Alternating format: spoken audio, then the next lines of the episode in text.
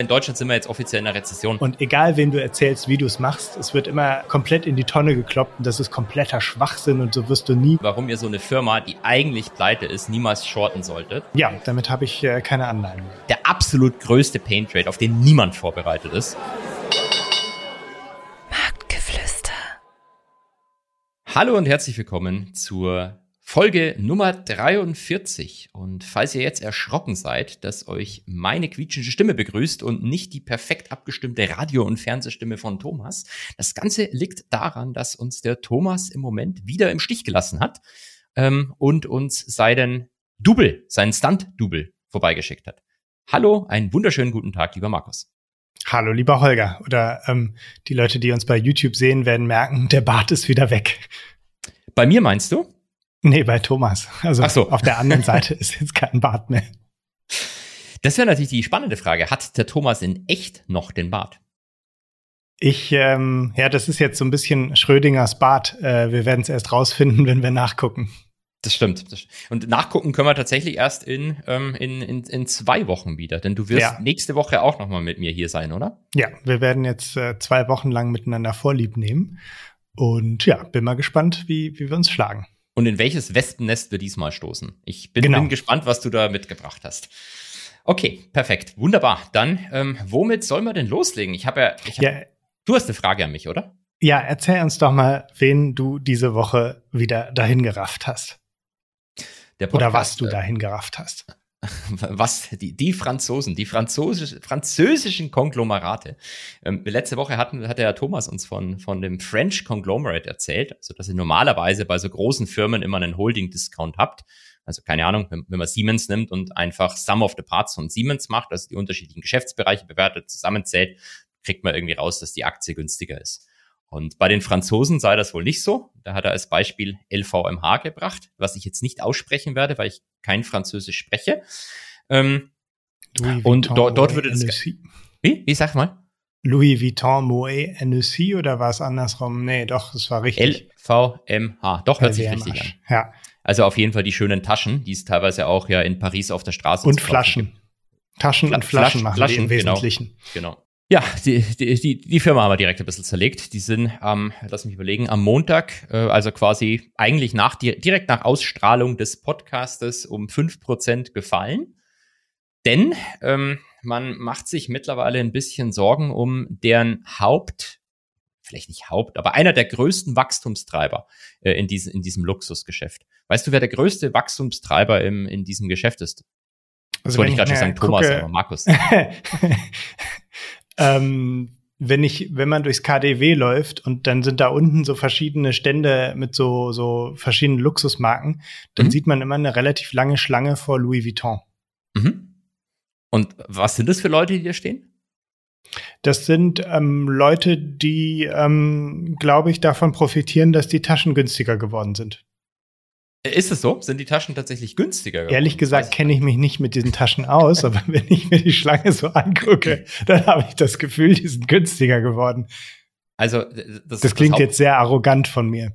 Ich weiß gar nicht, wie viel so ein Ding kostet. Ich glaube, es war irgendwann mal so 600, 700 Euro, oder? Aber wahrscheinlich sind die jetzt deutlich teurer geworden mit der Inflation. Kann auch sein, ja. Ähm, also Aber irgendwie, irgendwie werden die so, also äh, mein Eindruck ist, wenn ich mir diese Schlange angucke, dass die mehr in die breite Masse gehen und nicht mehr so ganz äh, ähm, an, an, an das oberste Luxussegment. Das, das wollte ich damit sagen.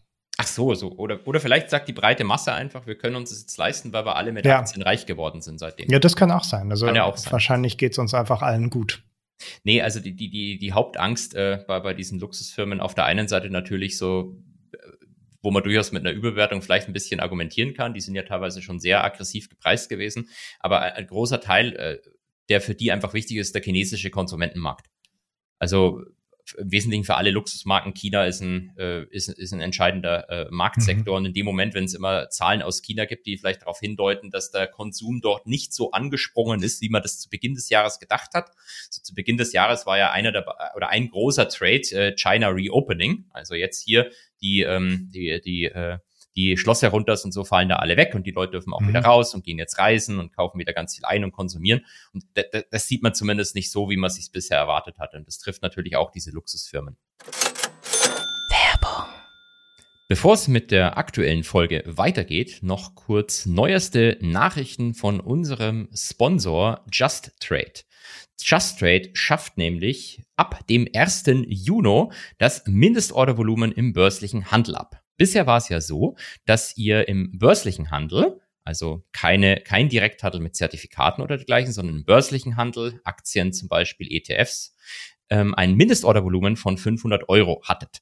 Dafür konntet ihr ähm, für eine Orderprovision von 0 Euro zuzüglich den marktüblichen Spreads handeln. Ab 1. Juni, aufgrund von vielfältigem Feedback aus der Community, wird sich das Ganze verändern. Dieses Mindestordervolumen im börslichen Handel fällt weg. Dafür wird ab jetzt eine Fremdkostenpauschale von 1 Euro pro Transaktion erhoben. Das Ganze betrifft, wie gesagt, nur den börslichen Handel, will heißen, wenn ihr beispielsweise Aktien oder ETFs kaufen wollt. Das betrifft keine Zertifikate und das betrifft auch keine Sparpläne. Wenn ihr euch für Just Trade interessiert, dann guckt dort gerne mal vorbei mit dem Link, den wir unter dem Podcast wie immer stehen haben. Werbung Ende. Die Aktie ging ja schon ganz gut ab in letzter Zeit. Also ähm, äh, letztens war ich mit Thomas Mittagessen. Das ist ja die einzige Aktie, die Thomas hat, ist ja eine LWM-Aktie. Und ähm, so? ich, ich, ich merke mal das gerade, was Thomas erzählt, weil er hört mir ja auch nie zu. Hat er, hat ja, er wahrscheinlich hat eine einzige erzählt, Aktie. Um, äh, das hat er bestimmt auch mal im Podcast erzählt. Der wollte okay. in diesen ähm, Aktionärsclub. Und ähm, er hatte ewig nicht mehr in sein, sein Depot geguckt und ich habe auch einen Bruchteil dieser Aktie. Ich im Gegensatz zu Thomas diversifiziere ich ja, deswegen habe ich keine ganze. Und ähm, die ging richtig gut ab, aber ich weiß, dass Thomas die zu einem viel schlechteren Zeitpunkt gekauft hatte. Dann hat er mal in sein Depot geguckt und da war, so ein, war ein richtig fettes Plus drin, das, äh, mhm. von dem er lange nichts gemerkt hat. Aber ähm, ja, das wird jetzt kleiner geworden sein. Zumindest. Aber es war eine gute Aktie. Ist, ist wahrscheinlich immer noch eine gute Aktie, aber mhm. wie, wie alle gute Aktien können sie halt auch mal überpreist sein. Das ist ja, glaube ich, also das Problem, das fundamentale Problem von Werten, von denen jeder weiß, dass die wahrscheinlich irgendwo gut sind, dass, dass das natürlich im Servicefall dann auch in Depots drin landet. Und wenn es dann, wenn es dann irgendwie äh, minimale Risse in der in der Story gibt, dann äh, hittet es die entsprechend. Also wir sind jetzt ja. äh, für diese Woche sind wir ungefähr fünf Prozent down, was ja jetzt gar nicht schlimm ist, bei, wenn man sich den Chart anguckt, aber trotzdem. Ja, die war irgendwie mal bei 600 und jetzt ist die bei über 800, glaube ich, ähm, wenn ich das ja, richtig 835 so. im Moment. Ja. Ähm, ja. Aber äh, wie immer, alle Werte, die wir hier im Podcast erwähnen, äh, kriegen dann die Woche drauf eigentlich auf die Fresse. Also wir sind, wir sind schon also fast kriegt jetzt Louis Vuitton schon wieder auf die Fresse. Es tut uns leid. Vielleicht sollten wir, bevor der Podcast veröffentlicht wird, noch kurz die Aktie verkaufen und dann ähm, oder shorten und dann dann werden wir erst den Podcast. Aber das ist ja dann Insiderhandel. Ist es? Ja, ich weiß es gar nicht. Also ähm, wir, wir geben ja nur Public Knowledge. Also wenn du disclaimst, äh, wir sagen, die Aktie ist scheiße und dann sagen wir ganz am Ende, übrigens sind wir die Aktie short, dann ist das, glaube ich, okay. Angenommen, ähm, nehmen wir mal irgendeinen bekannten Reporter, zum Beispiel Dan McCrum von der Financial Times. Ja. Angenommen, er würde erst ein Unternehmen shorten und dann anschließend schlecht über dieses Unternehmen schreiben und dann anschließend die Position wieder schließen. Das wäre doch dann nicht legal, oder? Weißt du, was lustig ist? Das ist, also, das, das ist dann wahrscheinlich Marktmanipulation. Wir, wir diskutieren das ja immer nur bei Shorts. Also wenn jetzt jemand schreibt, die Aktie ist so, Nvidia ist so eine geile Aktie, dann wird keiner sagen, oh, das ist doch Marktmanipulation, der treibt Stimmt. ja die Aktie künstlich nach oben. Ähm, ja, weil Shorts sind halt die bösen Whistleblower, die Leuten das Geschäft vermiesen. Genau. Und ähm, deswegen werden die nicht gemocht. Wie, wie dem armen Carl Icahn, den wir auch hier im Podcast vor kurzem besprochen haben. Aber ja. Dan McCrum, da, da gibt es eine lustige Story dazu. Ähm, der ist ja der, äh, oder magst du es sagen, wo, wo, wodurch er bekannt Ich kenne die Story, glaube ich, nicht. Also er ist durch Wirecard bekannt geworden. Er war ja der Journalist, der, glaube ich, äh, immer wieder über Wirecard geschrieben hat. Ja. Ähm, glaube ich, auch viel auf, auf den Deckel dafür bekommen hat. Ja, Aber genau. also so sieht man das in Filmen über Wirecard, sich äh, immer mehr in sein Zimmerchen eingeschlossen hat und immer tiefer in die Firma reingegangen ist und, und immer mehr, ähm, ähm, wie soll ich sagen, ähm, offengelegt hat. Ja. Und das ist alles, äh, was ich über ihn weiß. manchmal hört man noch, dass äh, Viceroy, also ähm, der, der, der Typ von Viceroy, mit äh, Dan McCrum, glaube ich, auf selbe College oder so gegangen ist. Und äh, eigentlich hätte Dan McCrum ja die ganze Story von Wirecard eigentlich von Viceroy und Viceroy wäre so einer der gewesen, die das damals aufgedeckt haben. Mhm. Ähm, und zumindest das ist das, was so ein bisschen immer mitschwimmt und mit äh, mitschwimmt. Also Viceroy ist sozusagen der Winkelfoss in der Story, oder? Was? der, also der, von dem er geklaut hat. Na, Viceroy ist ja der Shortseller, der ähm, der äh, auch äh, am Ende Wirecard Short war und mhm. der, dieser Typ von Viceroy wird ja seitdem auch hofiert, geht auf Konferenzen, durfte, glaube ich, in Wirecard-Film auch kurz auftreten. Und was, was ich halt das Spannende finde, ist, dass, dass die, diese Story, dass Viceroy das zum ersten Mal entdeckt hat und der Financial Times Journalist es dann davon wahrscheinlich hat, äh, die, die ist wahrscheinlich nicht richtig. Denn es gibt in äh, es gibt einen äh, Fonds in UK, einen Long-Short-Fonds, der ziemlich under the radar läuft, weil er sich nicht an Privatkunden richtet und du als Privatkunde da eigentlich auch kaum reinkommst. Der heißt Ennismore. Und äh, Ennismore war Wirecard schon 2008 das erste Mal Short. Mhm. Und es gibt sogar äh, von Dan McCrum einen Artikel, wo er schreibt, dass er weit, weit bevor eigentlich das Ganze mit Viceroy angefangen hat, er sich schon mit Ennismore zu diesem Thema getroffen hat. Also die werden es vielleicht auch nicht initial entdeckt haben, in Anführungszeichen. Die werden nicht, auch nicht die ersten gewesen sein, die wahrscheinlich in der Geschichte von der Firma Short waren. Aber äh, die waren sicherlich deutlich vor Viceroy bei diesem ganzen Thema mit dran. Ja. Aber die treten ähm, halt nicht in der ähm. Presse auf, die haben halt keinen Bock auf, ähm, auf, auf Privatkunden und deswegen äh, sieht man halt eigentlich immer nur den Typen von Viceroy rumlaufen. Ja, ja. Und bevor die Silicon Valley Bank pleite ging oder überhaupt groß in die Schlagzeilen kam, hatte doch Dan McCrum auch einen Artikel über die geschrieben in der Financial Times, wenn ich mich nicht täusche. Ist es so? Das Und, weiß ich zum ähm, den zum Beispiel, den auch keiner wahrgenommen hat. Also ich habe manchmal das Gefühl, man sollte mehr auf Dan McCrum achten und vielleicht auch danach traden. Ähm, aber ja, dann ähm, äh, geht das wahrscheinlich irgendwann schief. Beziehungsweise, was, was habe ich vor kurzem bei einem meiner Lieblings-YouTuber, äh, nicht Thomas von Finanzfluss, auch wenn ich den auch sehr mag, ähm, bei diesem äh, netten Briten, den wir hier schon öfters zitiert haben, ich kann mal nicht mehr, Patrick Boyd, ähm, alle jungen Gründer und äh, jungen Milliardäre, die ähm, im Fortune-Magazin vorn auftauchen, die musste eigentlich shorten.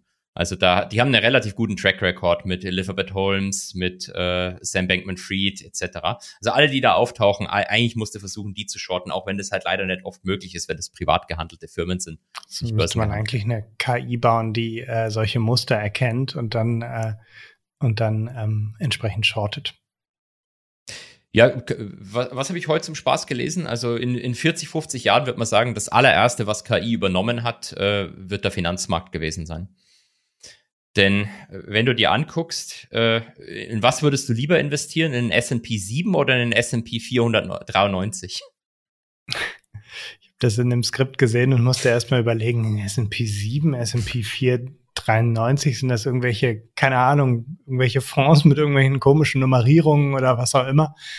Aber in dem Chart sieht man, der S&P 7 besteht aus den Top 7, nehme ich an, also oder sieben Firmen zumindest, Meta, Amazon, Apple, äh, Microsoft, Google, Tesla und Nvidia. Hm? Und ähm, der S&P 493 besteht aus 500 minus 7, also 493 allen anderen Aktien. Und der S&P 500 hat beide drinnen. Und jetzt genau. kannst du den Chart erklären. Genau, jetzt guckt man sich die äh, Performance-Differenz an. Das hat man ja schon häufiger. Das ist jetzt ein ganz aktueller, der umgeht, äh, von, von Goldman in dem Fall. Und diese Top 7, also der S&P 7, sind year to date 44 Prozent ab, während äh, der S&P ohne diese Top 7 1 Prozent ab ist. Der Gesamt S&P so, so ungefähr 10 Prozent. Also ja. sieht man eigentlich schön, AI hat den Markt übernommen, indem es die großen Megacaps nach oben pusht. Und das arme Öl hat sein, seine guten Zeiten vielleicht schon wieder hinter sich, wer weiß. Schade, schade, schade. Nein. Ähm, nee, das ist schon krass, aber ähm, so eine Entwicklung hat man ja ähm, glaube ich, also so, so, so ein starkes Gewicht hat man ja beim MSCI World und so auch, wenn man da guckt, wo kommt die Performance der letzten x Jahre oder Jahrzehnte her, da sind das ja auch meistens einige wenige Aktien, die einfach unheimlich groß sind und, äh, und stark gewachsen sind. Wobei die Situation ähm, äh, aktuell tatsächlich äh, fast ein neues Extrem erreicht hat. Also so ein krasses Extrem mit die einzelne Werte treibende Markt hast du, glaube ich, das letzte Mal zur, zur Dotcom-Bubble gehabt. Ähm, aber jetzt, bevor alle rausgehen und den Markt shorten und äh, dann nächste Woche weiter steigt, ähm, der größte, äh, wenn man sich so verschiedene Kriterien anguckt, Bewertung, äh, von mir aus auch Nvidia, KGV und solche Geschichten, dann denkst du dir immer, die Welt wird untergehen. Es ist alles absurd, die Welt wird untergehen. Aber das Problem ist halt, das weiß ja jeder. Also äh, jeder weiß, dass eigentlich gerade irgendwie alles ganz komisch ist. Und in dem Moment, wenn jeder eigentlich in Anführungszeichen bärisch oder short ist, das, das ist eigentlich ein gutes Zeichen dafür, dass der Markt weiter steigt. Weil der Markt macht immer, also nach der Max Payne Theorie, macht der Markt ja immer das, was am meisten Marktteilnehmern am meisten Schmerzen bereitet. Und das wäre wahrscheinlich jetzt S&P 4800. 4800, wo steht der denn jetzt? Äh, ungefähr bei 4100 äh, noch okay. was. 4150.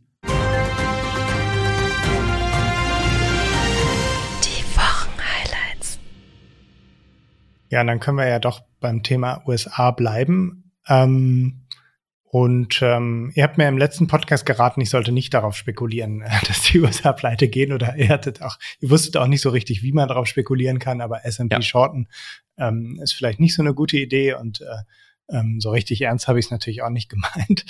Aber ähm, ja, es entpuppt sich jetzt als, dass es ganz gut war, dass ich nicht auf eine Pleite spekuliert habe, denn es scheint eine Einigung zumindest auf dem Weg zu sein. Ähm, so habe ich es zumindest heute Morgen in der NZZ gelesen. Ähm, laut der Zeitung soll es eine Schuldenobergrenze jetzt für die nächsten, soll die Schuldenobergrenze für die nächsten zwei Jahre angehoben werden. Da habe ich mich gefragt, warum nur zwei Jahre? Ähm, ähm, kann man Probleme nicht auch nachhaltig lösen?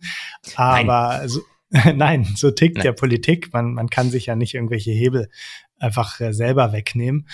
Ähm, und deswegen gibt's dann das Gleiche in zwei Jahren nochmal. Und wer auch immer dann regiert und oder wer in der Opposition ist, ähm, hat dann wieder die Möglichkeit, irgendwelche Dinge rein zu verhandeln, damit die USA nicht pleite gehen. Wo, wobei man ähm, fairerweise sagen muss, dass die Schuldenobergrenze, die wird eigentlich eher von den Republikanern benutzt, um demokratische Präsidenten unter Druck zu setzen. Die Demokraten nutzen lieber das Budget, um die republikanischen Präsidenten unter Druck zu setzen. Also bei Trump hat man es halt mehrfach diese Government Shutdowns gesehen, weil die Demokraten nicht rechtzeitig dem Budget zugestimmt haben, um mehr rauszuholen. Während bei äh, in, de, in dem Fall hier jetzt die Republikaner immer gern die Schuldenobergrenze und den Default nutzen, um äh, Obama oder in dem Fall jetzt Joe Biden unter Druck zu setzen. Ja, ich glaube, der Default hat auf jeden Fall ein bisschen mehr Auswirkungen auf den Markt. Ja. Oder ein, ein drohender Default. ähm, so wie jetzt zum Beispiel auch die Ratingagentur Fitch angekündigt. Ich weiß nicht genau, was sie angekündigt habe. Ich glaube, sie sagen, sie, sie, sie gucken sich das mal an genau. und es sei ein möglicher Kandidat unter Beobachtung für eine negativere Einschätzung, ähm, um äh, das Rating der USA herabzustufen. Ähm, ja, da hatte ich letztens eine interessante Diskussion gelesen, äh, wie wirkt sich denn so, ein, so, ein, so, eine Herabstufung eigentlich auf den Markt aus? Äh, mhm. Oder juckt das den Markt überhaupt? Weil man könnte einerseits sagen, ähm, wenn Anleihen jetzt herabgestuft werden, dann bedeutet das natürlich, dass die Absicherung und so teurer wird, dass man mehr äh, Kapitalrücklagen haben muss, äh, wenn man solche ähm, Anleihen hält. Ähm, ähm, und entsprechend dann Anleihen verkauft werden und dann an Wert verlieren. Ähm, und eine andere Theorie ist, das juckt eigentlich Leute, die Anleihen kaufen, nicht, ob eine Ratingagentur jetzt sie herabstuft, weil äh, man sich ohnehin aus sehr vielen Quellen seine Informationen holt und wahrscheinlich auch komplett unabhängig von der Ratingagentur zum Schluss kommen würde, diese Anleihen sind uns zu heiß oder die können wir so noch äh, halten. Also ich, ich glaube, man muss vielleicht ein bisschen noch differenzieren zwischen, ist eine Anleihe Investment Grade oder Chunk? Also mhm. es gibt ja diese verschiedenen ähm, Stufen und es gibt einen harten Cut, wann bist du Investment Grade und wann bist du Chunk. Und es gibt bloß diese beiden mhm. Welten. Und wenn du natürlich einen Anleihefonds hast, der nur Investment Grade Anleihen macht und die wird dann auf Chunk runtergestuft, auch wenn das nur eine Stufe äh, ist, ja. dann musst du alle rausschmeißen. Also das ist, wir reden ja hier bei USA äh, noch nicht über ähm, über eine Herunterstufung auf, auf ein Junk-Niveau, ähm, sondern ja. äh, um eine vom, vom, vom, vom Top-Level quasi auf eins weiter drunten. Es wäre natürlich schon ein bisschen peinlich, wenn die USA dann ein schlechteres Rating hätte als vielleicht äh, die eine oder andere Firma dann. Ähm, aber also generell glaube ich auch, dass erstens kann glaube ich fast, es kommt zu keiner Herabstufung im Rating kann, irgendwie kann ich es mir nicht vorstellen, dass die Rating-Agenturen jetzt im Hinblick auf den anstehenden US-Wahlkampf in Anführungszeichen da einer Seite dann Feuermaterial liefern. Auch wenn man natürlich argumentiert, die sollten auch eigentlich unabhängig entscheiden. Ich, normalerweise versuchen so auch Zentralbanken sich im Wahlkampf so mal ein bisschen rauszuhalten. Mhm. Und ähm, ich, ich, das, das andere ist halt auch, das Interessante ist, hat man letzte Woche Du, du meintest Ratingagenturen, nicht Zentralbanken, oder? Ja, ja, Zentralbanken genauso. Also wird die Zentralbank also. vor, vor der Wahl jetzt krass Zinsen schnell erhöhen mhm, oder krass ja. Zinsen senken. Eigentlich versuchen die sich auch da eher so ein bisschen apolitisch zu verhalten. Ähm, aber das Spannende ist ja, eigentlich können sie ja gar nicht pleite gehen. Also eigentlich könnte man ja immer die, so böse sich's anhört, die, die Sozialausgaben für ein paar Tage aussetzen, ähm, um die Zinsen an die Chinesen und Japaner zu bezahlen. Und dann wäre es formal keine Pleite. Auch wenn das natürlich politisch eher nicht vorstellbar ist, dass man das macht. Ja, das hätte wahrscheinlich dann aber trotzdem Auswirkungen auf den Aktienmarkt. Ja, das mit Sicherheit. Ja. aber das Spannende ist ja, ähm, es gibt ja, wenn man sich die potenzielle Einigung anschaut, die da angestrebt mhm. wird, es gibt ja einen Bereich, der auf jeden Fall mehr Geld ausgeben darf. Und da sind sich beide Parteien auch einig. Also da muss auf jeden Fall mehr Geld rein. Und das ist natürlich das soziale Sicherungsnetz, damit es den Leuten am unteren Ende der Einkommens Ah nee, sorry, nee, ist Militär. Also mehr Waffen. Mehr Waffen ist immer gut. Da sind beide sich einig. Ja. ich guckte gerade ungläubig in dein Gesicht. ähm, ja, ähm, ihr hattet euch ja in den letzten Folgen auch viel über die, die ähm, pleitegehenden oder strauchelnden US-Regionalbanken ähm, ja. unterhalten. Und da hatte ich zwei Meinungen gelesen. Äh, ähm, eine Meinung war, die US-Regionalbanken würden jetzt massiv davon profitieren, weil wenn Geldmarktfonds plötzlich irgendwie so, naja, wir wissen nicht so richtig, äh, ähm, ob das jetzt äh, uns nicht ein bisschen zu heiß ist, äh, in Geldmarkt, in US-Geldmarktfonds zu investieren ob man dann nicht sein Geld doch wieder in Bankeinlagen steckt und ähm, dadurch die äh, Regionalbanken äh, ja wieder ganz guten Zufluss an Einlagen äh, bekommen. Ähm, das Gegenteil wird aber auch behauptet, nämlich, ähm, dass nach Beendigung des Streits das Finanzministerium natürlich erstmal auch wieder ähm, Anleihen herausgibt, weil äh, irgendwelche Löcher gestopft werden müssen, für die jetzt kein Geld ausgegeben äh, wurde und dadurch sich der Wettbewerb um das Geld der Sparer nochmal äh, deutlich verschärft und das eigentlich für die Regionalbanken nochmal ähm, ziemlich bedrohlich werden könnte. Ich glaube ja eher an das zweite Szenario. Ja. Also das Problem ist ja von den Regionalbanken, dass die Leute ihr Geld abziehen, weil sie Angst haben, ob diese komische Regionalbank nächste Woche noch da ist, vor allem wenn sie mhm. im Marktgeflüster-Podcast erwähnt wird. Und äh, die so also Geldmarktfonds, die ja vor allem in kurzfristige Anleihen investieren oder in die Reverse Repo Facility von der Fed, ähm, einfach eine höhere Rendite zahlen, als das Geld am Girokonto bekommst mhm. und äh, sicherer wirken. Und jetzt sagst du halt, wenn die USA am Default rutschen, vielleicht wirken die dann weniger sicher. Aber, aber ich denke mal dann halt, erstens bringe ich dann mein Geld nicht zu den Regionalbanken, sondern im Zweifelsfall zu JP Morgan. Ähm, die zahlen halt gar keine Zinsen, aber dafür sind die halt sicher. Mhm. Ähm, und wie du sagst, sobald die Schuldenobergrenze gelöst ist, wird die Frau Jellen ihr Girokonto wieder aufbauen. Die wollen ja eine Notgroschen immer haben. Ich glaube, 700 Milliarden hat man immer gerne auf der hohen Kante. Ähm, und das Geld zieht sie dann im wie, Wesentlichen aus. Wie viele Netto-Monatsgehälter sind das dann? Weiß ich nicht, wie viel Frau Jellen verdient, aber ich glaube nicht so viel. ähm, äh, das bleibt dann da auf dem Girokonto auf jeden Fall liegen und wird sozusagen so vereinfacht aus dem Finanzsystem entzogen, weil die, mhm. der Privatsektor, also Banken, Pensionsfonds etc. müssen die Anleihen kaufen und Frau Jell nimmt das Geld dann und legt es sich in den Keller und macht dann gar nichts mehr damit. Also man zieht es wirklich so, kann man sich so schön vorstellen, man zieht es aus dem System raus und mhm. dann ist es nicht mehr da. Das ja. ist vielleicht eher, eher, eher uncool für äh, risky Assets zumindest. Außer für Nvidia. Nvidia wird immer steigen. Das Moon. Ja, jetzt, jetzt sag doch mal was zu Nvidia. Ähm, du hast das jetzt schon sehr oft erwähnt und das steht hier irgendwo auch im Skript, bisschen weiter unten beim Marktzeugs. Ja, aber wie spricht man es eigentlich aus? Vielleicht kannst du mich ich weiß erst mal korrigieren. NV ich sage immer Nvidia, aber ist glaube ich falsch. N Nvidia, Nvidia. Ich weiß es nicht. Können uns ja Leute Sprachnachrichten schicken. Genau. Mit ihrer Version, und dann können wir die alle einblenden nächstes Mal. Nächstes Mal machen wir dann nur die Sprachnachrichten im Podcast. ja, die, ähm, hast du die Aktie? Nee, aber ich habe sie neidisch, ich habe den Kurs sehr neidisch verfolgt. Ähm, es ist halt immer die Aktien, die man nicht hat, die, äh, die gehen immer richtig ab. Ich glaube, ich habe sie irgendwo auf meiner Watchlist oder so, aber habe mich aus irgendeinem Grund noch nicht, noch nicht dafür entschieden. Das ist aber eine super Finfluencer-Aktie, gell? Ja, ist das so? Ja. das ist, weil der klassische Finfluencer-Trick ist ja, du hast ja 20 Aktien, die du, die du schierst, be bewertet, be be be bewirbst. Und damit und kann man exakt den S&P 500 abbilden. Oder bist du sogar besser als der S&P 500? nee, ich meinte eher, du hast 20 Aktien und von den 20 wird es schon mal eine irgendwann mal so richtig hochprügeln in der mhm. Earnings Season. Und in dem Fall ist das halt jetzt äh, Nvidia oder Nvidia oder wie auch immer. Und jetzt kannst du natürlich schön sagen, äh, äh, guck dir mein Depot, ich habe der Nvidia gehabt, ich habe da 30 Prozent gemacht, äh, buch mein Coaching. Ja, ja. Also habe ich jetzt äh, tatsächlich bei niemandem ja. so gesehen, aber ja. würde ich jetzt einfach mal unterstellen, das ist so mhm. äh, die, die, die Art und Weise, die man benutzen könnte.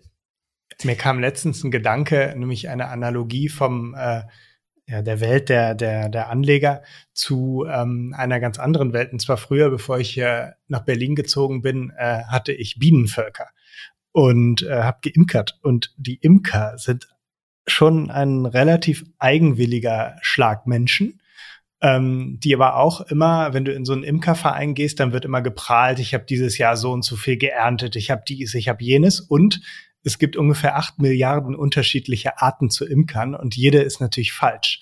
Und die eigene ist natürlich immer die bessere. Und egal, wen du erzählst, wie du es machst, es wird immer äh, komplett in die Tonne gekloppt und das ist kompletter Schwachsinn und so wirst du nie. Und äh, so ähnlich ist ja eigentlich auch die Welt der, ähm, die Welt der Anleger. Man, man prahlt immer mit seinen Gewinnen, wenn man mal was Gutes hat, ähm, aber wie die anderen es machen, ist eigentlich immer scheiße. Und genau. es gibt kein richtig oder falsch. Ja, nur wie man es selber macht, das ist das Richtige. Mhm. Genau. Ja, ich verstehe es ehrlich gesagt auch nicht, wie, wie, es dann auch, das ist ja teilweise so richtig emotional, gell? Also wenn jetzt jemand was, eine Aktie schlecht redet, ähm, dann und jemand anders die gut findet, dann, dann wird mhm. da richtig emotional gestritten drüber. Und ich meine, am Ende ja. kann es keiner von beiden wissen und ja ist doch egal. Also ja. lass doch die Leute kaufen, was sie wollen und jeder darf selber entscheiden, mit welcher Aktie ja. er sein Geld verliert. Und genauso ist die Imkerwelt auch, dieses, dieses Getummel da ähm, äh, bei den Bienen. ähm, äh, es gibt sogar Geschichten, wie Imker sich gegenseitig ihre Bienenstöcke anzünden, weil, weil sie nicht einverstanden sind damit, wie der andere es macht. Ich weiß gar nicht, was man da also speziell anders aggro. machen kann an Bienen. Du kannst andere Sorten oder so haben äh, von Bienen und dann mischen die sich miteinander und so weiter. Das, äh, ja. Aber da habe ich jetzt direkt eine Frage an dich. Ich mhm. habe die, die, beste Aktie für dich, Thomas. Äh, Thomas. Schau, es, es, es, es ist schwierig. Ich habe die beste ja, Aktie. Ja, das liegt daran, Markus. immer dann, wenn wir aufnehmen, sehen wir uns gegenseitig so verpixelt. Ne? Du weißt gar nicht mehr, wer da steht. Vielleicht genau. ist es jetzt auch Thomas. Vielleicht haben wir kurz gewechselt. B-Vectoring Technologies. Kennst du die? Nee. Das ist eine Aktie, eine Firma. Ähm, ich weiß nicht genau, wie das funktioniert, aber ich stelle mir das so vor, du, du, du hast einfach Bienen und den pflanzt du irgendwas ein, spritzt irgendwas, mhm. dann gehen die zu deinen Pflanzen hin und dann mhm. schützen die damit, verbreiten die das quasi so über die Pflanzen. Also du musst nicht irgendwie dein, dein, dein, das gute Glyphosat übers Feld sprühen, sondern das macht jetzt die Biene für dich. Aha. Nee, habe ich noch nie was von gehört. Das weiß ich jetzt auch gar nicht, wie das funktioniert. Also wahrscheinlich äh, tauscht die Biene irgendwie, wenn sie den Nektar aus der Blüte nimmt, das irgendwie äh, mit der Blume aus und injiziert dann dieses Zeug irgendwie in die Blüte, aber es schließt ja. sich mir jetzt nicht, wie das biologisch funktionieren soll. Also keine Ahnung. Mir auch nicht, aber die Aktie ist mhm. natürlich in Corona massiv gestiegen und seit dem Peak, den Peak hat sie im Januar 2020 erreicht, also seit mhm. diesem Peak ist sie ungefähr 95 Prozent down. Ähm, und ist das so eine, eine von diesen typischen Meme-Stocks, die immer so ganz viele Peaks zwischendurch mal nach oben haben? Nee, die geht eigentlich nur runter die ganze Zeit. Okay, Sieht okay. eher aus wie Oatly.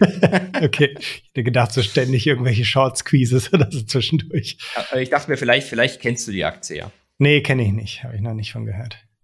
Also bewegt sich wirklich aufs letzte Jahr, wenn ich die Charts gegeneinander lege, sieht genauso aus wie Oatly. Als, als wäre das Das heißt, ähm, die wäre jetzt günstig zu haben und äh, es wäre ein guter Zeitpunkt einzusteigen. Liebe BaFin, falls ihr zuhören würdet, ich möchte mich hier massivst davon ähm, äh, abstoßen, was, was dieser Mensch da gerade gesagt hat. Wir empfehlen ja natürlich keine Aktien.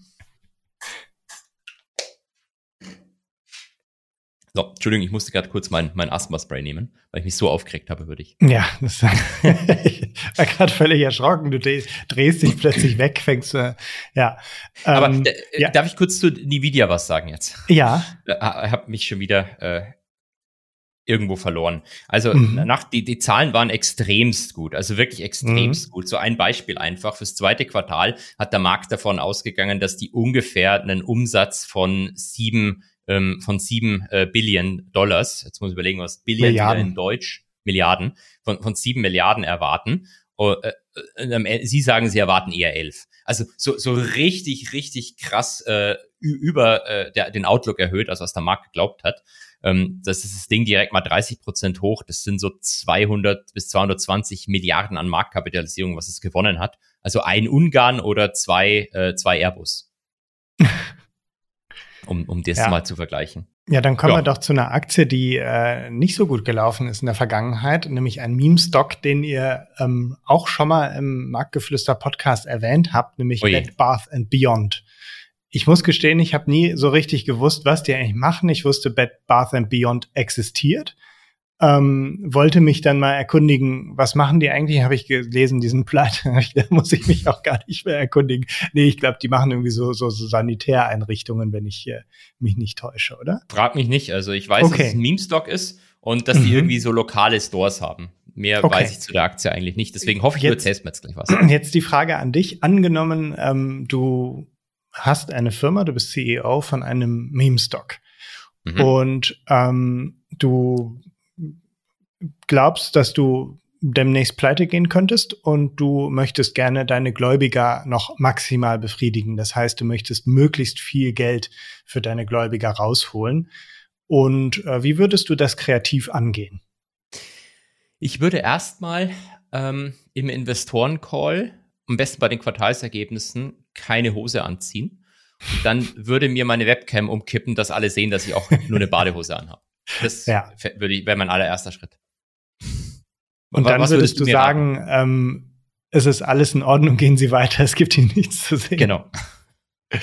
Ähm, nein, was die gemacht haben, ist, ähm, sie haben eine Kapitalerhöhung gemacht. Das heißt, sie haben mhm. neue Aktien auf den äh, Markt geworfen, weil sie sich gedacht haben, es gibt eine riesen Community, die unheimlich gerne diese Aktien handelt und ähm, haben äh, natürlich in dem Wissen, dass es eine große Wahrscheinlichkeit gibt, dass sie pleite gehen und die ähm, Aktie wertlos wird, das auch ähm, ganz offen und ehrlich in den äh, Verkaufsprospekt ähm, geschrieben. The company expects that it will be likely for bankruptcy protection and that it that its assets will be like will likely be liquidated. Und ähm, aber das liest ja in den Reddit-Boards keiner. Äh, insofern wurde das dankend angenommen, diese Kapitalerhöhung. Die Leute haben sich auf diese Aktien gestürzt und dadurch konnten die nochmal ganz gut Geld einsammeln. Ähm, dann haben sie vor ungefähr einem Monat ähm, Insolvenz angemeldet. Äh, ich, ich, weiß nicht genau, wie das in den USA funktioniert, ob das vergleichbar ist wie in Deutschland. Es hängt davon und, ab, glaube ich, welche du machst, äh, welche Art von Insolvenz, aber erzähl weiter. Okay, ja. Ähm, ja, eigenen Aus Aussagen zufolge, ähm, also das Ziel war, 718 Millionen Dollar einzusammeln, um 1,8 mhm. Milliarden an Schulden zu bedienen. Und ihren Aussagen zufolge haben sie mehrere hundert Millionen Dollar eingesammelt, was natürlich schon zu einer echt guten Insolvenzquote führt. Das heißt, du bist long die Anleihe gegangen, weil du ja so Anleihen-Fan nee. bist. Äh, nee, ich habe das jetzt erst äh, gelesen. Ich habe mir den Kurs mal angeguckt, der, ähm, der dümpelt irgendwie so bei, ich glaube, 20 Cent oder so waren das letztens. 30, 30 äh, oder 30. Und ähm, ist echt auch richtig gut hochgegangen in den letzten, ich weiß nicht mal, ob es Wochen oder Monate war, welches Mehr 200 Prozent seit Anfang März. Äh, sorry, seit ja. Anfang Mai 200 Prozent. Ähm, ja, das äh, genau und die Hoffnung, äh, deswegen äh, ist die Aktie, glaube ich, noch halbwegs in äh, attraktiv für manche ist, dass das Unternehmen eben gerettet wird und ähm, äh, dann eben noch fortgesetzt werden kann. Das ist noch was für die Aktionäre übrig bleibt. Ähm, das ist aber echt auch noch ein schönes Beispiel, weil mich ganz oft Leute fragen, hier, die Firma ist doch pleite, aber sie handelt immer noch. Kann ich die jetzt nicht shorten? Mhm. Wirecard, ähm, das ist ja. Ja. Gibt es, glaube äh, ich, bei Trade Republic die Aktie, ne? Könnte es sein, weiß ich gar nicht. Aber so eine Regionalbörse, glaube ich, kann es immer noch sein, dass sowas handelt. Wobei, hier bin ich mir nicht sicher. Aber bei, bei Bed Bath and Beyond sieht man im Chart echt wunderschön, warum ihr so eine Firma, die eigentlich pleite ist, niemals shorten solltet. Weil die halt am 1. Mai bei 10 Cent stand, in Dollar Cent. Und jetzt steht sie bei 30 Cent. Also die, ich meine, die ist, die ist immer noch pleite, in Anführungszeichen. Woher ist die gekommen? Die hat halt mal vor, vor acht Jahren hat die bei 80 gehandelt. Jetzt handelt ja. über 30 Cent. Also eigentlich ja. am Arsch. Aber das Problem ist halt bei so Werten, die so eigentlich pleite sind, die bei fast null handeln, die steigen halt auch einfach mal random um 200 Prozent. Und das zerstört halt deinen Short komplett, wenn du, das ist so ein bisschen wie so ein, so ein 200 Prozent hochgeht. So, ein Vogelschwarm, der immer völlig zufällig in unterschiedliche Richtungen fliegt, genau. weil einer bewegt sich in eine Richtung, dann geht der ganze Schwarm dahin, lässt sich mitziehen und dann bewegt sich so der Kurs. Ne? Ja, genau so ist es. Und ähm, das, das tötet halt immer deine Shorts und deswegen würdest du eigentlich, wird so ein respektabler Shortseller eigentlich niemals so eine Firma Short gehen, die, die schon komplett am Boden liegt. Weil das, das Rendite-Risikoprofil. Long kann man die natürlich gehen, äh, vor allem wenn man dann auch noch versucht, das Ganze auf Reddit zu pushen, wie, glaube ich, äh, Senvest hm. angeblich mit GameStop gemacht hat. Jetzt äh, habe ich äh, noch eine ganz Top-News für dich, ähm, mhm. für dich, Markus, weil nämlich parallel hier, wir nehmen ja jetzt am Freitag auf, parallel hier sind die aktuellen Inflationszahlen aus USA gekommen. Und jetzt halt dich fest, jetzt halt dich fest, sowohl die Headline-Inflation als auch die Kerninflation sind heißer reingekommen als erwartet. Nämlich erwartet wurde bei beiden 0,3 auf Monatsvergleich und wir haben 0,4 mhm. gesehen. Dramatisch. Der Markt ist direkt, direkt zehn Punkte gefallen und da, danach zehn Punkte direkt wieder gestiegen. Ja, schön. Das, das Drama ist, äh, ist, ist, ja, ist voll. So schnell kann ich gar nicht handeln. Ja, dann musst du erstmal ein paar Coachings besuchen, dass du lernst, wie das Intraday funktioniert.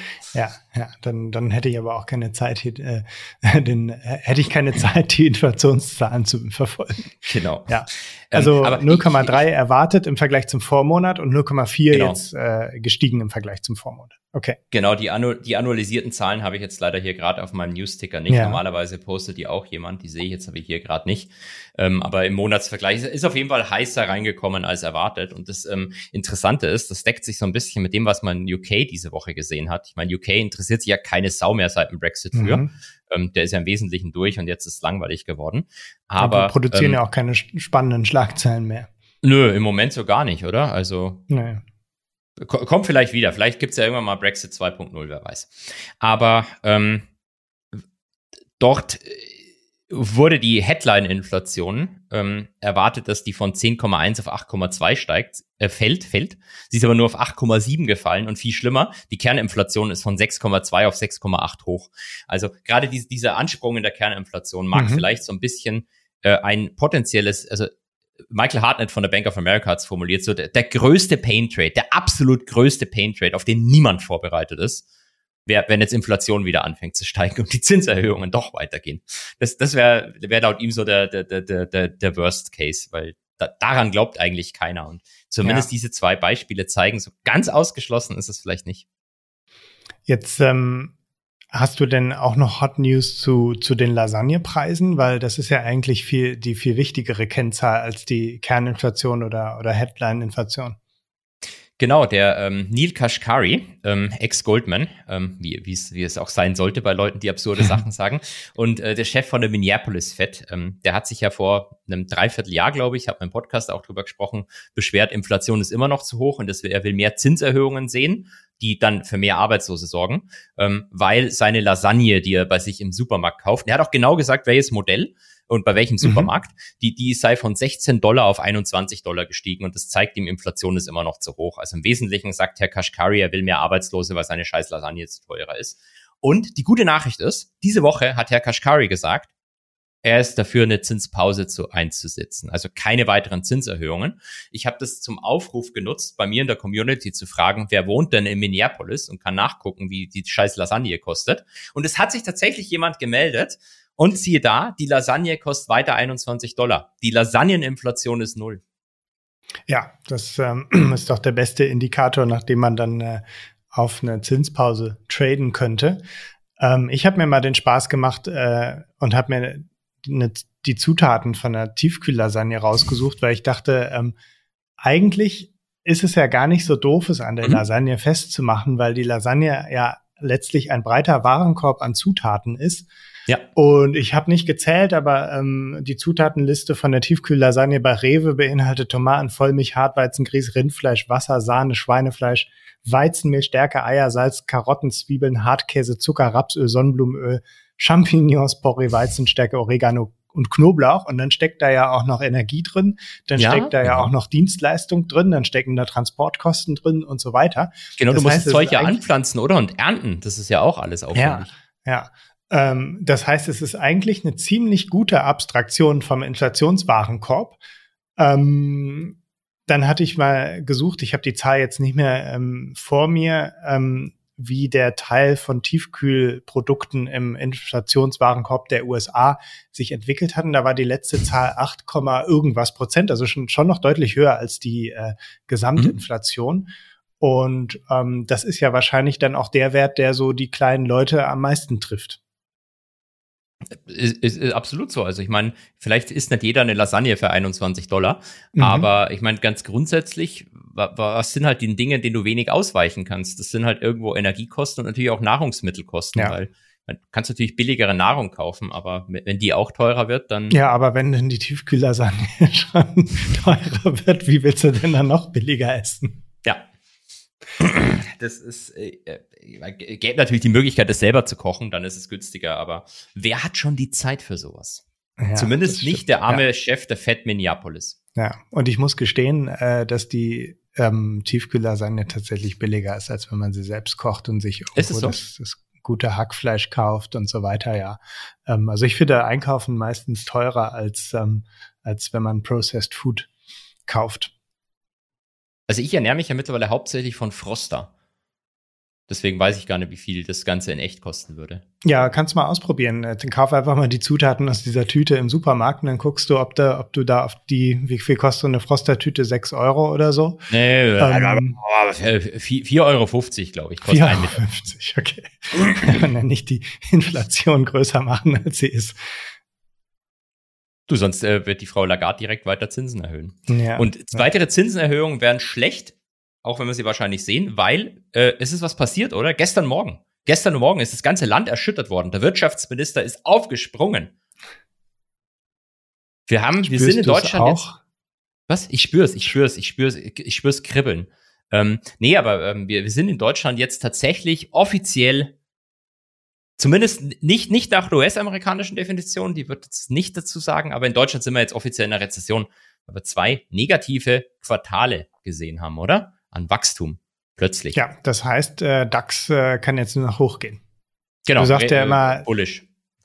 Ja, hm? du sagst ja immer, der Tiefpunkt ist erreicht, wenn die, oder sagtest du das mal, oder hattest du es ja, zitiert, ich, ich weiß nicht, ähm, ist die, die, der Tiefpunkt am Aktienmarkt ist erreicht, wenn die ähm, Rezession offiziell bestätigt begonnen wurde. hat. Genau. Begonnen hat. Ja. Wobei der DAX ist ja auf dem Alltime High, also weiß ich nicht. Wenn das der Tiefpunkt ist, dann kann es ja nur Zumindest noch nach der, oben gehen, wie du sagst. Der, der Performance-Index, ja. Genau. Ähm, wobei man vielleicht, äh, wir wollten ja noch was zu, zu sagen. Also erstmal vielleicht, falls euch das wundert, da, eigentlich hieß es doch, wir sind an der Rezession vorbeigeschrammt.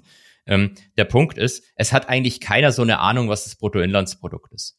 Also Jetzt weiß keiner, was ist das Bruttoinlandsprodukt jetzt genau und es weiß auch keiner, was war das Bruttoinlandsprodukt im letzten Quartal, sondern es gibt da quasi so schrittweise Schätzungen. Es gibt eine mhm. erste Schätzung und die wird dann aktualisiert und dann in Gedanken wird es damit immer genauer. Und initial, glaube ich, haben wir gesagt, ähm, wir, wir lagen eher bei null und jetzt kam raus, nee, es ist irgendwie doch minus, ich glaube, minus 0,3 und damit haben wir eben jetzt zwei Quartale hintereinander mit negativem Wachstum, zumindest basierend auf den aktuellen Zahlen. Woran liegt das, dass man die so schwer ermitteln kann, äh, das BIP? Ich weiß nicht, weißt du spontan, wie viel Güter und Dienstleistungen in einem Quartal in Deutschland verkauft werden? Ähm, nee, aber ich hätte jetzt gedacht, dass, keine Ahnung, vielleicht ein Finanzamt sowas weiß. Oder? Nö, keine Ahnung. Aber ja, dann, dann kommunizieren die ja wieder nicht miteinander und da muss man es wieder anders erheben wahrscheinlich. Ja, beziehungsweise die Datenbasis ist halt so, so unfassbar riesig, die mhm. du brauchst. Und dann ist es ja auch so, dass ähm, das Bruttoinlandsprodukt, wenn man davon spricht, von diesen ent quartalsweise Entwicklungen, das ist ja zum Beispiel auch immer schon inflationsbereinigt. Das ja. heißt, das musst du dann auch noch zusätzlich machen. Äh, eigentlich ist es Realwachstum, was man sich anguckt, auch wenn das in den Zeitungsartikeln nie explizit dabei steht. Ja, inflationsbereinigt, ähm, saisonbereinigt und kalenderbereinigt, hatte ich mal gelesen, äh, sind die Zahlen. Also drei Bereinigungen laufen darüber. Das heißt, da können Statistiker ganz viel Magie anwenden mhm, ähm, mhm. und die, die Situation dann, das gab es glaube ich in den USA einmal, da war, da waren die Jobdaten so extrem gut und eigentlich mhm. waren sie sogar negativ, aber nach den ganzen Quartalsadjustments waren es dann doch irgendwie ein paar hunderttausend Jobs, die angeblich geschaffen worden sind. Ähm, ja, es ist, ist glaube ich, immer, äh, immer schwierig, wenn man, wenn man komplexe Systeme mit einfachen ja. äh, Zahlen vergleichen möchte. Ja. Ja, und was machen wir jetzt? Jetzt ist, genau, jetzt die große Frage. Jetzt haben wir ja die Rezession, also alles ist scheiße. Ja. Ähm, da hast dich du ja vorbereitet, oder? Du hast ja lange Zeit gesagt, du glaubst nicht an steigenden Markt und die gesamte DAX-Rally verpasst, indem du komplett in Anleihen investiert bist, oder? Ja, komplett in Anleihen ist übertrieben. Ich hatte irgendwann mal ähm, aus irgendeinem Grund äh, mir 20 Prozent Anleihen in mein Portfolio geholt, ähm, weil ich gelesen habe, dass das sich ganz gut mischt wegen, wegen äh, einer recht geringen Korrelation und habe dann äh, festgestellt mit der Zeit, dass die doch ganz gut miteinander korrelieren und habe dann immer weniger, immer weniger Gefallen gehabt an diesen Anleihen. Aber ähm, hatte jetzt auch nicht, nicht so viel Lust, die einfach so random zu verkaufen, weil dann ist immer die Frage, wann ist der richtige Zeitpunkt und so weiter. Hatte mir mal so eine Regel gesetzt, äh, wann ich die verkaufe, habe aber auch gemerkt, dass dieser Fall wahrscheinlich nie eintreten wird und dann stand bei mir mal wieder ein, ein äh, kleines Rebalancing an und dann habe ich gedacht, dann äh, könnte ich doch zum Rebalancen einfach diese Anleihen verkaufen und dann ähm, das, das nutzen, um meine äh, Prozente wieder so zu richten, wie sie sein sollen. Mhm. Und ähm, ja, damit habe ich äh, keine Anleihen mehr. Du hast keine Anleihen mehr. Ich habe okay. keine Anleihen mehr. Ich habe die Anfang Mai verkauft, habe natürlich sehr genau beobachtet, ähm, wie stark ich den Markt mit meinem Verkauf bewegt habe. Hab die dann irgendwie, ähm, nein, aber sie sind äh, äh, seitdem auch ungefähr seitwärts gelaufen. Also der Effekt ist noch nicht eingetreten, dass sie seitdem irgendwie oh, okay. hochgeschossen sind oder so. Normalerweise ist ja, steht es ja im Grundgesetz, glaube ich, dass wenn du verkaufst, genau, dann genau, nachsteigen. Hatte ich eigentlich äh, das eben nochmal gecheckt, damit ich die Story erzählen kann, aber ich kann sie nicht erzählen. Die, das war völlig unspektakulär. Nichts verpasst. Und dann hast du äh, die, die Anleihen einfach äh, prozentual in deine äh, Single-Stonks oder in deine ETFs reingeschoben? Nee, in die ETFs. Also die Single-Stonks, das ist ja so ein Ding für sich. Äh, die, die, die gehören ja sozusagen nicht zu dem seriösen Teil meines Portfolios. Mhm. Ähm, das ist ja eher der Spielteil. Und ähm, genau, jetzt bin ich bereit für die Rallye nach oben. Und warte. die war doch jetzt schon. ja. Die ist, die ist doch jetzt wahrscheinlich vorbei. das ist schon wieder Nein. vorbei, ja. Ja, ja. So, und dann habe ich, ähm, äh, das hatte Thomas letzte Folge angeteasert. Ich weiß nicht, ob du das mhm. ähm, so ähm, gemerkt hattest, dass er das angeteasert hatte. Ähm, ähm, dann habe ich in meinem anderen Teil, in dem Spaßteil meines Portfolios, wo ich meine Single Stonks habe, ähm, auch noch eine Position reingeholt. Und zwar ähm, habe ich jetzt endlich mal, nachdem sie monatelang in meiner YouTube-Watchlist war, den Film ähm, Betting to Zero geguckt. Und ähm, daraufhin ähm, habe ich mich relativ viel mit dem Fonds von Bill Ackman beschäftigt. Ach so, Gott, daraufhin ich dachte, du sagst, du hast Karl Icahn gekauft. daraufhin, nein, ich habe Herbalife gekauft. Ein Scherz.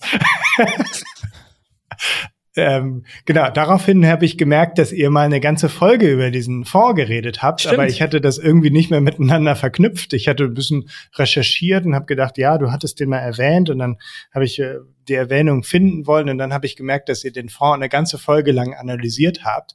Ja. Und ähm, ja, jedenfalls habe ich den Fonds jetzt ähm, in meinem Sparplan drin und äh, er wurde schon einmal ausgeführt und seitdem ist er natürlich schön nach unten gegangen.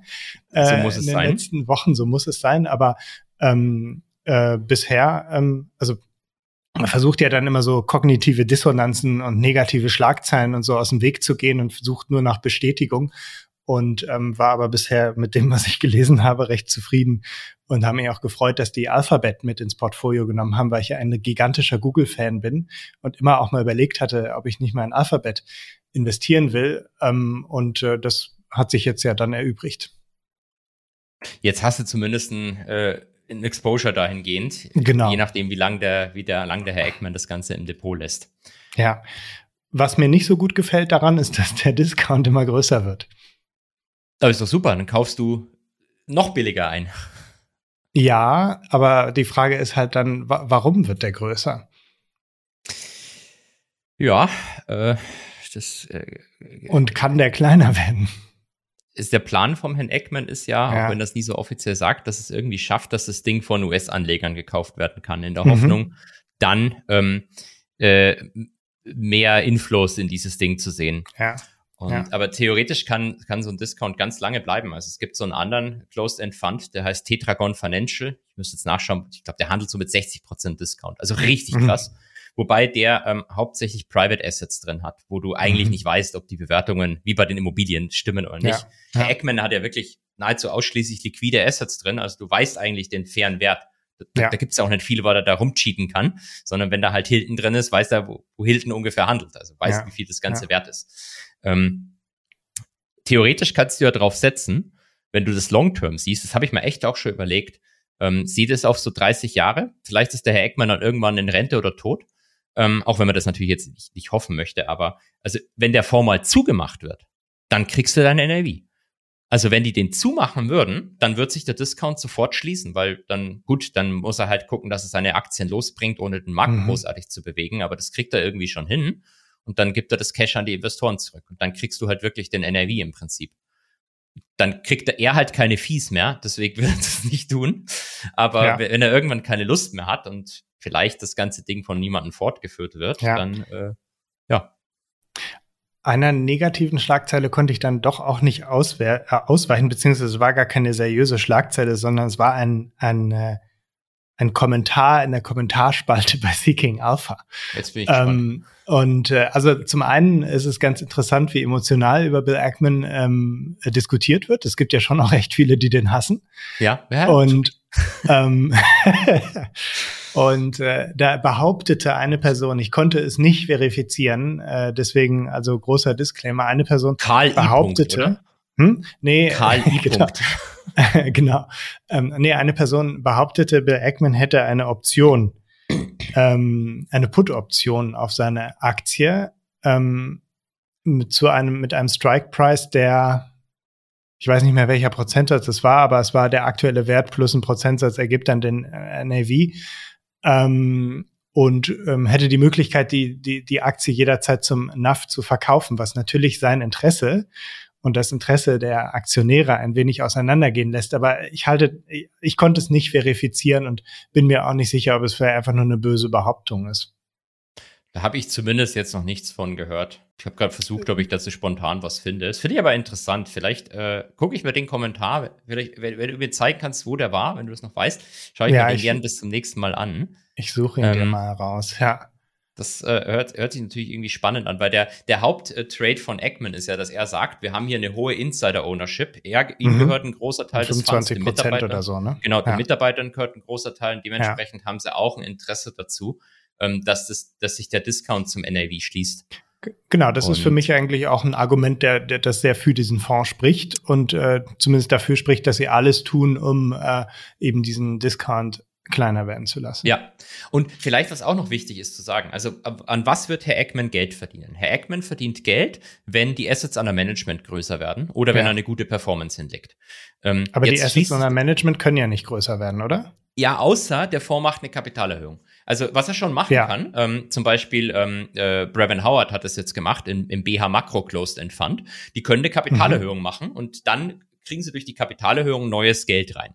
Mhm. Ähm, das Problem ist bloß, so eine Kapitalerhöhung kannst du eigentlich nicht machen, wenn du mit 35 Prozent Discount zum NAV handelst. Weil, weil es ja ganz, ganz vereinfacht bedeutet, dass du äh, jetzt zu deutlich günstigeren Konditionen Leute reinlässt in, in diesen mhm. Fonds. Und das ist schlecht für alle anderen Anleger. Ja, das, das so heißt, eine ähm, Kapitalerhöhung. Ähm, es gibt eigentlich eine doppelte Incentivierung für ihn, äh, diesen genau. Discount zu schließen. Okay. Genau, weil wenn, wenn er ab NRV wäre, dann könnte er faire Kapitalerhöhungen durchführen, mehr Geld mhm. einnehmen. Mhm. Ob er mhm. das jetzt wirklich will oder nicht, ist nochmal eine andere Geschichte, weil wenn du halt mehr Assets hast, dann zerstörst du auch damit irgendwie deine Performance, weil du halt weniger ja. gute oder musst halt weniger gute äh, Trade, äh, Aktien mit reinnehmen. Aber theoretisch wäre wär das auch eine Incentivierung. Ich glaube es ihm schon, dass er versucht, das zu schließen.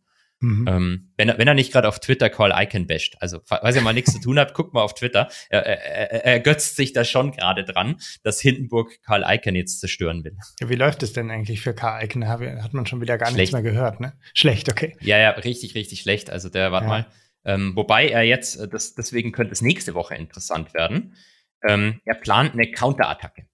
Mhm. Also pass auf, der Stonk ist, ist, oh, er ist richtig nochmal runtergekommen jetzt die letzte Woche. Der Stonk handelt jetzt bei 24, vor der Short-Attacke stand er bei 50. Ah, ja. Also, ähm, ja. Kann, kann sich hier, nee, sorry, der handelt bei 20. Bei 20 ah, ja. vorher bei 50. Also jetzt so, keine Ahnung, 60 Prozent down, kann so schlecht Kopf rechnen. Ähm, und, und Herr Icahn pla äh, plant aber jetzt Insidern zufolge eine Counter-Attack. Es weiß keiner, was die Counter-Attack ist, weil Hindenburg, wie kannst du Hindenburg wehtun? Die sind ja nicht börsengehandelt. Es ist, ist mhm. schwer, denen weh zu tun. Außer du, er stellt halt Leute ein, die die, die umbringen. Ähm, was ich mir oder, zutrauen würde. Oder liegt irgendwelche Sachen, äh, irgendwelche E-Mails oder internen äh, Dinge, woran sie gerade arbeiten und, und zerstört damit natürlich die ganze Research-Arbeit, weil die davon lebt, dass sie zu einem bestimmten ja. Zeitpunkt konzentriert rauskommt. Oder er macht es halt, was er mit, mit Eggman gemacht hat. Er findet was, wo äh, Hindenburg ziemlich stark short ist und mhm. pusht es hoch. Ja. Also macht er, erzeugt halt einen Adani. Short Squeeze. Adani, ja, habe ich auch gerade dran gedacht.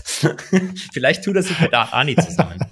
genau. Aber ich, ich meine ja. jetzt ohne Spaß, also das ist schon für so einen Shortseller auch persönlich ein Problem. Ich meine, du magst zwar Geld haben, aber normalerweise haben die Leute, die du attackierst, haben deutlich mehr Geld. Und jetzt machst du dir so einen indischen Milliardär als, als Gegner ähm, mhm. Also äh, bei dem Icon hätte ich jetzt weniger Angst, dass der mir persönlich wehtut, also wirklich körperliche Schmerzen macht, aber bei, bei so einem Adani, der, der halt auch in einem anderen Rechtsraum lebt, wo er sich vielleicht auch weniger fürchten muss, dass, dass er in den USA irgendwie angeklagt wird, wer weiß, aber ja, das ähm, war ja selbst bei Wirecard der Fall. Also zumindest ja. kommt das immer so als dramatisches Element in den entsprechenden Filmen vor, dass dann da Leute eben bedroht wurden äh, von irgendwelchen dubiosen Leuten aus diesem Dunstkreis. Crispin Odie, glaube ich, haben sie einen ex-libyschen Geheimdienstmitarbeiter auf die Fersen gesetzt. Ja. Also man darf gespannt sein, was die Counterattacke ist. Die Counter, Counter, Counterattacke. Eine Frage, zwei Antworten. So, was hast ja. du noch zu erzählen, Markus? Wenn nicht, würde ich fast vorschlagen, wir machen mal eine Frage aus der Community, oder? Die ja, Thomas und gut. ich ja. haben so viel Zeug angesammelt und ich habe echt schon so mega schlechtes Mach mal, mal ein bisschen Q&A. Noch zehn genau. Minuten oder so. Ja. Ja, ich, ich lese dir die Frage vor und du antwortest. okay, ich bin gespannt, ob ich antworten kann. also, jemand hat eine Frage und sagt, sie ist vielleicht auch interessant für den Markeflüster Podcast. Wenn man breit gestreut in Aktien investiert, kann man langfristig mit etwa fünf bis acht Prozent rechnen. Bei Immobilien müsste die Rendite dann, hm? Sieben. Sieben? Du sagst sieben? Steht doch im Grundgesetz, sagst du immer. Ste Achso, ja, stimmt, steht, hast recht. steht, steht im Grundgesetz.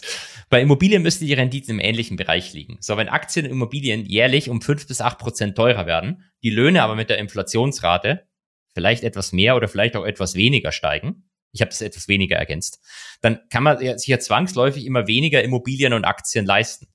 Ist es denn wirklich so? Weil wenn ja, würde der Traum vom Eigenheim immer weiter außer Reichweite gelangen für einen durchschnittlichen Arbeitnehmer, ähm, jetzt geht's noch ein bisschen weiter, aber ähm, im Wesentlichen für, für, führt die Person jetzt das Problem aus. Wie siehst du das?